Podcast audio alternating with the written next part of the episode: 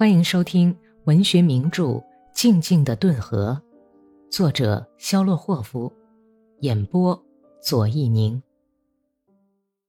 第二百九十八集，维申斯克被猛烈的炮火轰击了两天，老百姓都藏在地窖里和地下室里，不敢露面。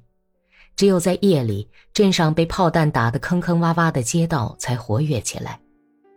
司令部估计，这种激烈的炮击当然是进攻和渡河的前奏。人们都在担心，红军将在韦申斯克正对面渡河，占领这个市镇，在叛军直线的阵地上打进一个楔子，把战线分割成两段，然后从卡拉奇和梅德韦吉河口展开侧翼进攻，进行最后一击。根据库季诺夫的命令，在韦申斯克顿河沿岸集中了二十多挺机枪。配备了充足的弹袋，炮兵连连长得到命令，只有在红军企图渡河的时候才准开炮，打出剩下的几发炮弹。所有的渡船和小船只都集中到韦申斯克上面一点的河湾里，在那里配备了强大的守卫部队。格里高利·麦列霍夫认为，司令部人们的担心是没有根据的。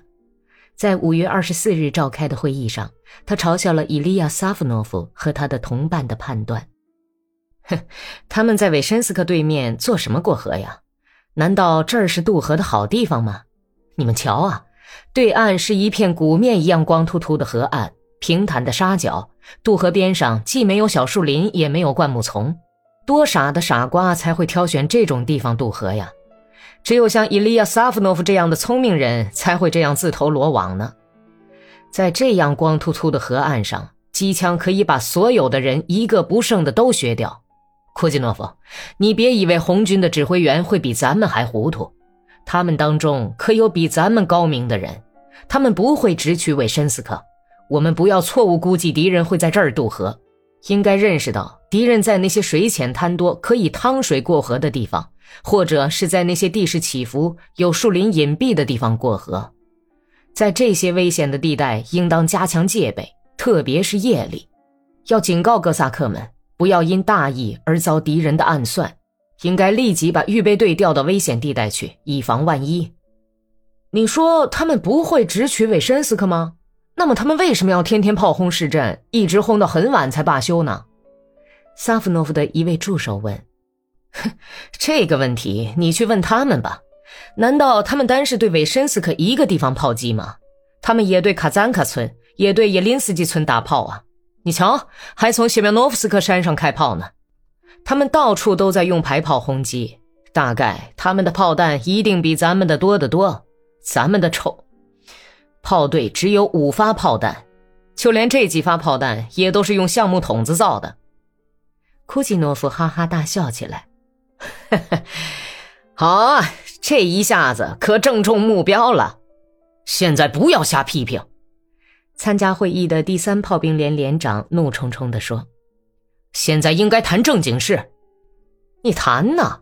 谁拉住你的舌头，不许你说话了吗？啊？”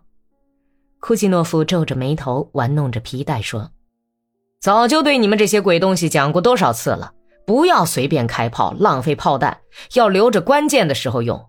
可是你们不听啊，遇到什么东西都打，对辎重队也开炮。现在到了紧急关头，没有炮弹用了，为什么要埋怨人家批评呢？麦列霍夫对你们的项目炮队讽刺的很对吗？你们的工作实在是应该嘲讽的。库季诺夫站到格里高利这面来了，坚决支持格里高利的建议。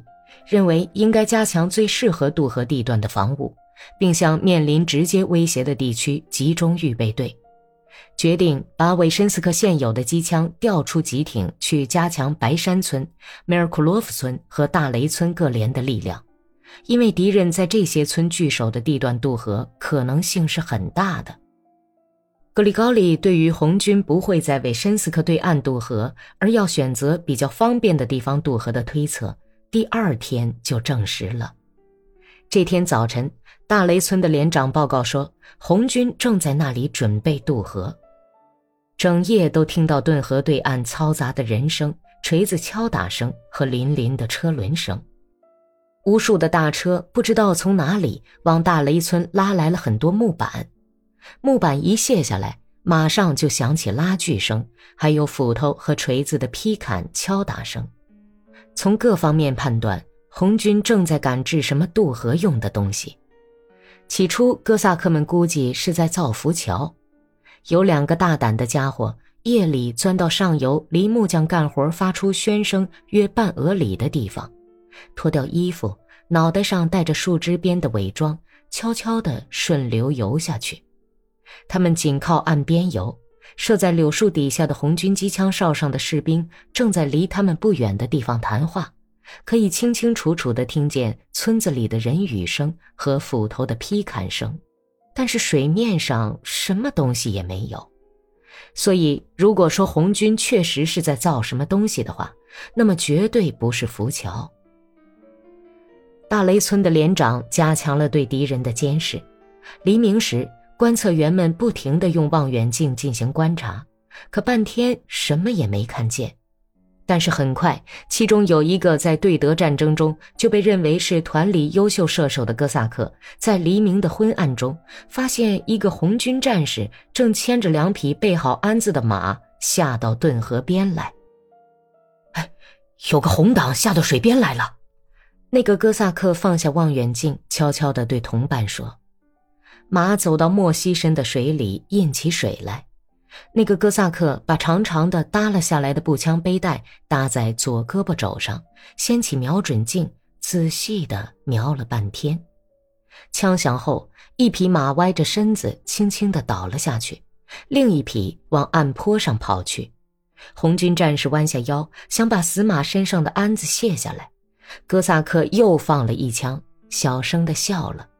红军急忙的挺直身子，要从顿河边跑开，但是忽然栽倒在地上，脸朝下栽倒，再也没站起来。